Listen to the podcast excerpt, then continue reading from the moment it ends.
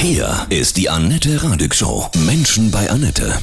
Ich freue mich sehr. Heute mein Gast Hussein Almeri aus Gießen. Hallo, guten Morgen, Hussein. Grüß dich. Hallo, guten Morgen, Annette. Wir haben 2019 schon mal miteinander gesprochen. Du bist aus Syrien geflüchtet und hast in Gießen angefangen, Jura zu studieren. Jetzt ist es schon das wievielte Semester? Ich bin jetzt im achten Semester. Also ich bin hier jetzt in Deutschland seit äh, sieben Jahren. Damals bin ich nach Deutschland gekommen aufgrund des Krieges in Syrien. Es gibt hier Flüchtlingsaufnahme, also so Flüchtlingsaufnahme Großenheim in Gießen. Da war ich zwei Monate und dann irgendwann habe ich diese Aufenthalts gekriegt. Dann habe ich ähm, Deutsch gelernt. Ja, richtig gut. Und, äh, Dankeschön. Und danach ähm, war die Frage, was soll ich machen? Also mein Traum war immer Jura zu studieren. Mhm. Hast du in Syrien Aber- auch, ne? Schon, ne? Angefangen, ja, ja, genau. Mhm. Genau, in Syrien habe ich Jura angefangen, aber ähm, aufgrund des Krieges musste ich fliehen. Mhm.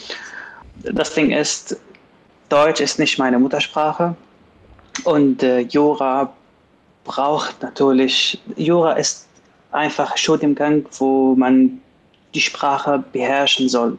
Äh, und das war das Argument, kann ich das machen, kann ich das nicht machen? Manche haben mir gesagt, probier das mal aus. Und manche haben mir gesagt, das ist einfach unmöglich. Das wäre nur Zeitverschwendung. Ich wollte das einfach ausprobieren, damit ich in der Zukunft nie irgendwas bereue und sage, das habe ich nie gemacht. Das hat ja toll geklappt. Achtes Semester, dann bist du ja bald fertig, ne?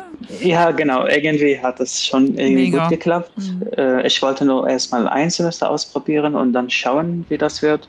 Es hat gut geklappt. Ich habe gute Freunde gefunden, Mhm. Die den Weg einfach gemacht haben. Und dann gab es irgendwann diese Zwischenprüfung. Bei, bei der Zwischenprüfung ist es so, dass manchmal mehr als die Hälfte der Studierenden mussten das Studium weglassen Mhm. ähm, weil diese Zwischenprüfung ist schon, schon sehr anspruchsvoll. Und du hast es geschafft. Zum Glück, Super. zum Glück habe ich das geschafft. Bist du jetzt schon deutscher Staatsbürger?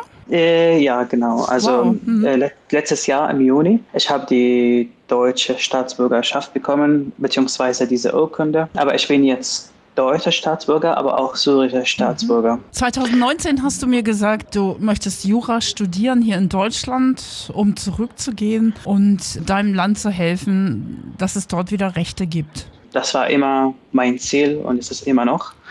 Ich finde, Syrien braucht uns irgendwann. Syrien ist einfach ein schönes Land. Es gibt da Menschen, die wirklich viel für dieses Land machen möchten. Und deswegen kann ich mir vorstellen, dass Syrien schon Zukunft haben könnte, aber natürlich mit Hilfe von uns. Und da leider gibt es nicht wirklich Demokratie. Da herrscht jetzt gerade auch Krieg.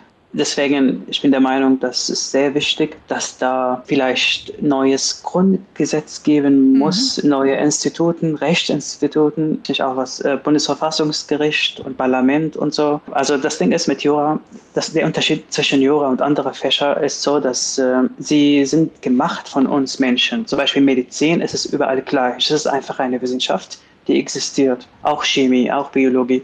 Aber mit Jura, jede Gesellschaft hat das einfach anders entwickelt. Und ich bin der Meinung, dass man hier in Europa heutzutage das schon gut gemacht hat, dass man in Frieden leben könnte mit diesem Recht. Ich wäre sehr froh, wenn ich das ähm, da beibringen kann. Ja. Mhm. Ja, genau. Kannst du noch kurz erzählen, wie du damals auch verfolgt worden bist und deine Familie in Syrien?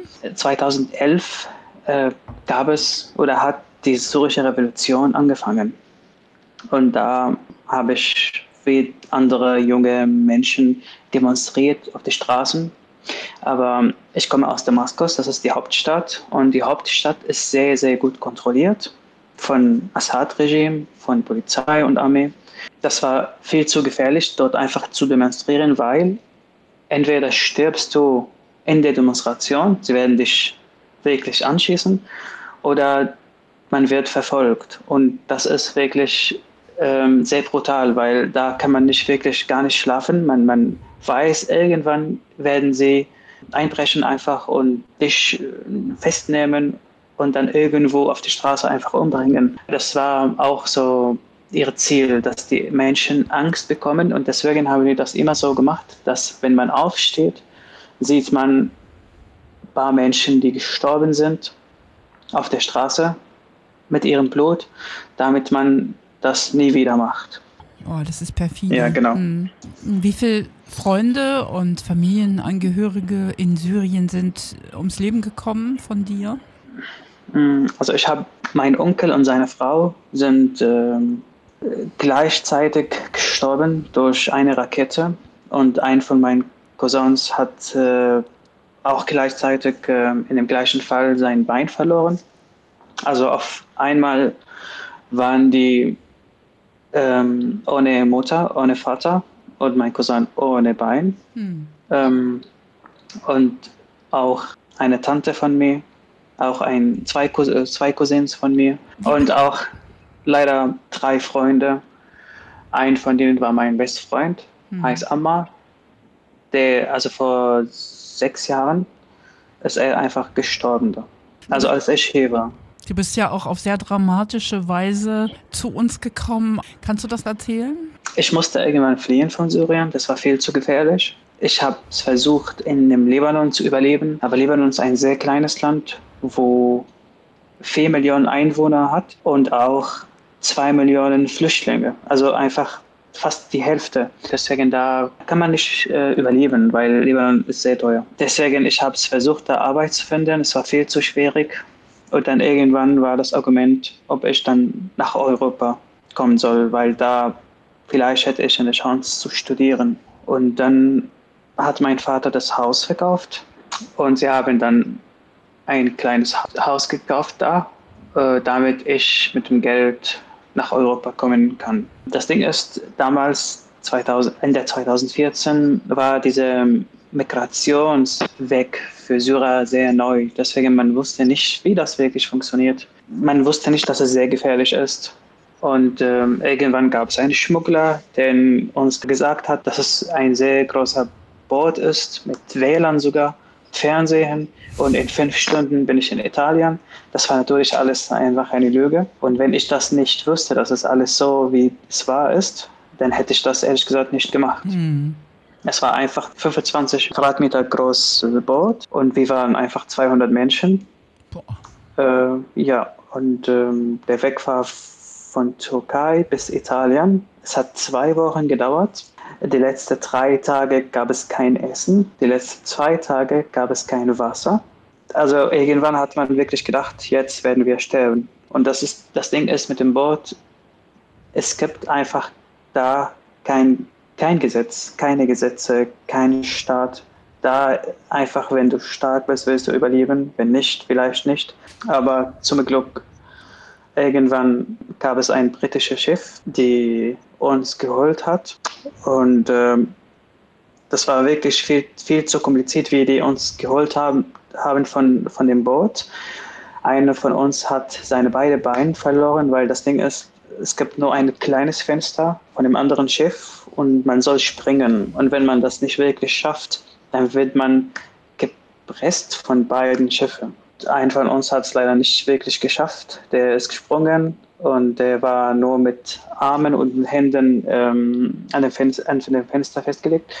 Und ähm, ja, der hat seine beide Beine verloren. Mhm. Und dann war ich dran. Also nach diesem Ereignis war ich einfach dran wow. zu springen. Ja, und ich habe sein Blut überall ge gesehen, so vom, von, von dem Fenster bis zum Meer, bis zum Wasser von dem Meer. Und äh, ja, dann bin ich gesprungen und ich habe es geschafft. Ich, ich sage das immer so, diese Bootreise ist es wirklich wie Lotto. Entweder mhm. gewinnst du oder gewinnst du nichts. Und nichts ist dein Leben. Wenn ich jetzt weiß, dass ich überleben werde, aber die gleiche Reise machen muss, würde ich das nicht machen. Weil das ist einfach, das war sehr unmenschlich, sehr gefährlich. Das ist nicht lustig. Wie hast du diese ganzen Eindrücke ja, der Flucht, dieser dramatischen Flucht und auch vor Ort in Syrien, wie hast du das alles verarbeitet? Träumst du heute noch davon? Ich muss ehrlich sein, das erste Jahr war nicht so, äh, nicht so einfach in Deutschland. Da habe ich viel davon geträumt. Und ähm, ich bin zu einem Psychologen natürlich gegangen, weil man hat natürlich nach diesen ganzen Ereignissen vielleicht ein Trauma. Trauma bedeutet Verletzung und wie man verletzt sein kann von, von seinem Körper, kann man auch drin verletzt sein. Und da war ich bei einem Psychologen so vor acht Monaten. Ähm, es war wirklich gut, dass ich so schnell einen Termin bekommen habe. Ich mhm. weiß nicht wie, aber es hat gut geklappt. Und äh, nach diesen acht Monaten war alles in Ordnung. Das Ding ist, die ersten acht Monaten oder das erste Jahr in Deutschland gab es wirklich gar nicht zu tun, weil ich warte die ganze Zeit auf meinen Aufenthalt und ohne diesen Aufenthalt damals durfte man nicht in dem deutschen Kurs gehen oder arbeiten. Und deswegen habe ich viel darüber nachgedacht. Aber dann gab es viel Zeit, wo ich viel machen muss. Sprache und danach auch äh, Uni, das Studium. Und ich mache nebenbei auch, äh, ich bin Übersetzer bei Refugee Law Clinic. Das ist eine Organisation in Gießen. Und da musste man auch was dafür machen. Also eine Flüchtlingsorganisation, ja? Äh, ja, genau, mhm. gehört mhm. zu der Uni, JLO. Ah, ja. RLC mhm. heißt das. Und dann kam Corona. Und äh, in dieser Corona, am Anfang an, gab es nicht viel zu tun, weil es gab Lockdown, es gab keine Prüfungen. Und dann kam das leider wieder. Es ja. kam wieder diese Hast du keine ganzen, Ablenkung gehabt. Genau, mhm. genau. Und das kam alles wieder. Vier, die ersten vier Monate von Corona war wirklich, wirklich sehr schwierig. Aber danach ging es mir wieder gut. Ich glaube, das ist einfach normal nach dieser ganzen ja. Ereignisse, nach dieser Fluchtreise und diese brutale Erinnerungen von mhm. Syrien. Das ist natürlich, dass man vielleicht eine Art von Trauma hat. Aber ich kann mir vorstellen, dass ich das jetzt äh, in diesen sieben Jahren schon gut verarbeitet habe. Ja. Wow, was für ein starker Mann du bist. Wenn du jetzt so zum Beispiel auch die Bilder der Flüchtlinge in, in Griechenland siehst, in den Lagern, was geht da in dir vor? Äh, vielen Dank erstmal. Also ich finde es immer sehr traurig, dass diese Menschen immer noch fliehen müssen, dass Menschen immer noch auch in, trotz, dass sie in Europa sind, äh, leiden müssen. Und zwar wirklich, dass sie in Zelten leben müssen und, äh, und Lagen. Ich hoffe nur, dass die anderen europäischen Staaten irgendwas machen, vielleicht Griechenland unterstützen. Und ich hoffe vor allem, dass die Lage sich in Syrien verbessert und dass mhm. man einfach zurückkehren kann. Das wäre natürlich das Beste. Ich denke ja, niemand geht wirklich freiwillig. Es ist ja deine Heimat, ne? Du wärst ja gerne da geblieben. Ja, natürlich. Also ich bin der Meinung, dass mehr als 99 Prozent der Menschen, die aus Syrien fliehen, fliehen natürlich aufgrund von vom Krieg. Warum sind die Menschen nicht vor 2011 nach Europa gekommen? Warum erst nach dem Krieg? Natürlich wegen des Krieges. Die Lage hat sich immer verschlechtert. Und 2014 war es einfach unmöglich, überall in Syrien sicher zu leben. Und deswegen macht man das. Deswegen äh, geht man diese schwierige, gefährliche Reise, weil man einfach irgendwann nur sicher leben möchte und vielleicht Zukunft für seine Kinder oder seine Familie finden möchte. Als du hier in Deutschland angekommen bist, hast du gesagt, das erste Jahr war hart. Hast du denn auch Fremdenhass erfahren? Ich muss ehrlich sein, so viel Rassismus in Deutschland habe ich nicht erlebt. Ab und zu gab es vielleicht jemanden, der weiß ich nicht, was gesagt hat, aber das Ding ist damals konnte ich kein Deutsch, deswegen, ich konnte das alles nicht verstehen, aber mhm. ich muss ehrlich sagen, Gießen, ich liebe Gießen, weil Gießen so ist eine kleine Stadt, wo Universität gibt, ganz viele junge Menschen in Gießen. Es ist, ich fühle mich sehr wohl und ich muss ehrlich sagen, so wirklich Rassismus habe ich nicht erlebt.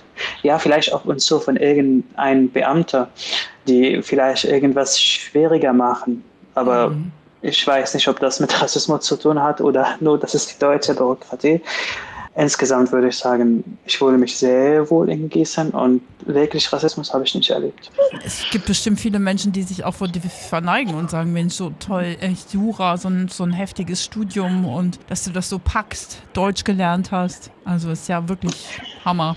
Ja, vielen Dank. Aber ich glaube auch, irgendwo natürlich gab es Glück. Es ist nicht so, dass ich glaube, es ist einfach so, dass ganz viel Glück in diesem Weg gab, dass ich das geschafft habe. Mhm. Und ohne diese Glück, ohne die Menschen, die neben mir waren und sind, kann ich das nicht schaffen. Glaubst du, dass es deine Berufung ist, deinem Land dann zu helfen? Was hoffst du, wann du zurückgehen kannst? Also ich wünschte, ich könnte nächstes Jahr zurück, mhm. aber die Lage ist einfach viel zu schwer. Die Lage hat sich leider nicht geändert, wirklich in den letzten zehn Jahren. Vielleicht gibt es nicht viele Bomben, aber Festnehmen mhm. gibt es immer noch, Foltern gibt es immer noch. Wir haben ein Urteil in Deutschland erlebt letzten Monat, wo um einen Staatsfolter aus Syrien, der in, in Deutschland verurteilt äh, wurde. Von, von ihm gibt es da leider Tausende, weil die foltern immer noch. Deswegen die Lage ist jetzt schwierig, aber mein Ziel ist irgendwann vielleicht Richtung Politik, vielleicht eine Partei begründen oder vielleicht einfach da mit Recht irgendwie das Land helfen. Aber leider ist es jetzt zu froh, um drüber zu reden. Du bereitest dich vor mit allem. Wenn du, ich versuche es, ja. Wenn du an deiner Uni eben äh, Flüchtlinge auch mit betreust, wie kannst du die Mut machen? Durch deine eigene Geschichte natürlich, ne? aber hast du so ein Kraftmotto, was du immer weitergibst? Also ich versuche immer Menschen zu erzählen, dass fast die gleichen Rechte wie Deutsche haben. Ich sage fast, weil das Einzige, was sie nicht machen dürfen, ist wählen, wenn man nicht deutscher Staatsbürger ist. Aber wenn man arbeiten möchte, man kann hier alles machen. Es ist nicht so, dass viel, viele denken, dass Deutschland wollte, dass diese Menschen kommen, damit sie diese einfachen Jobs machen. Das stimmt aber wirklich nicht, weil man mit einem Aufenthalt darf wirklich überall sich bewerben und man darf fast alles arbeiten, außer dass äh, man Beamter wird. Mhm. Also wenn man nicht Deutscher ist, weil das hat irgendwas mit deutscher Staatsbürgerschaft natürlich zu tun.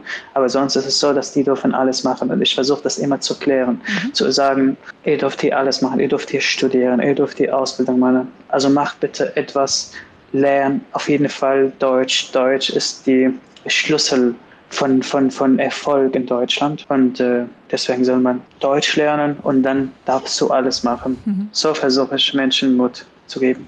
Woher holst du dir immer deine Kraft und deinen Mut, weiterzumachen?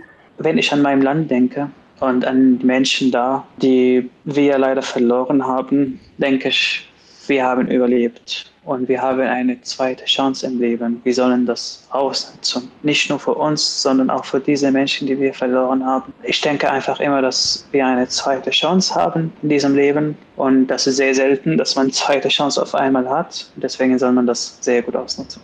Ich möchte mich nur von Deutschen bedanken, die sich getraut haben, dass sie Menschen aufnehmen. Ich möchte mich bedanken, weil sie ganz viele Leben gerettet haben und viele Menschen Zukunft gegeben haben. Ich möchte mich nur bedanken. Von Herzen alles Liebe und weiterhin toi toi toi für dein Studium. Ne?